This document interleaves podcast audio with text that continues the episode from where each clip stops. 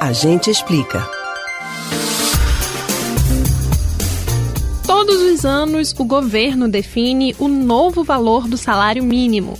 O reajuste é sempre bastante aguardado pelos trabalhadores brasileiros, mas nem todo mundo entende no que ele se baseia. Quer entender como é calculado o salário mínimo? Desde quando ele existe? Há novidades para o próximo ano? A gente explica. No Brasil, o salário mínimo foi efetivado no dia 1 de maio de 1940, quando o então presidente Getúlio Vargas fixou os valores do salário mínimo, que começou a vigorar no mesmo ano.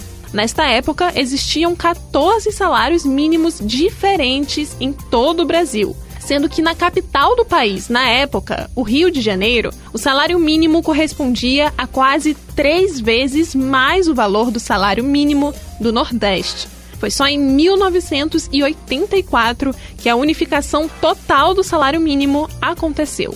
Os aumentos eram calculados para recompor o poder de compra do salário mínimo.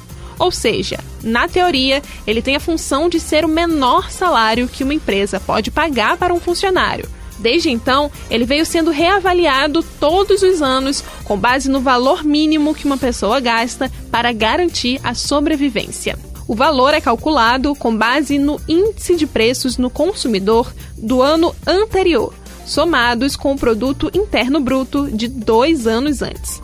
Para 2021, o valor dependerá do impacto da alta dos alimentos no índice deste ano. Até agosto, quando o projeto do Orçamento Geral da União de 2021 foi enviado ao Congresso, o mínimo para o ano que vem estava estimado em R$ 1.067. Mas o valor definitivo do salário mínimo em 2021 só será conhecido nos últimos dias do ano, quando o governo editará uma medida provisória informando.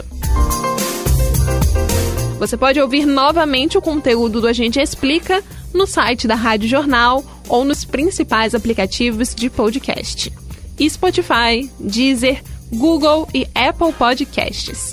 Beatriz Albuquerque para o Rádio Livre.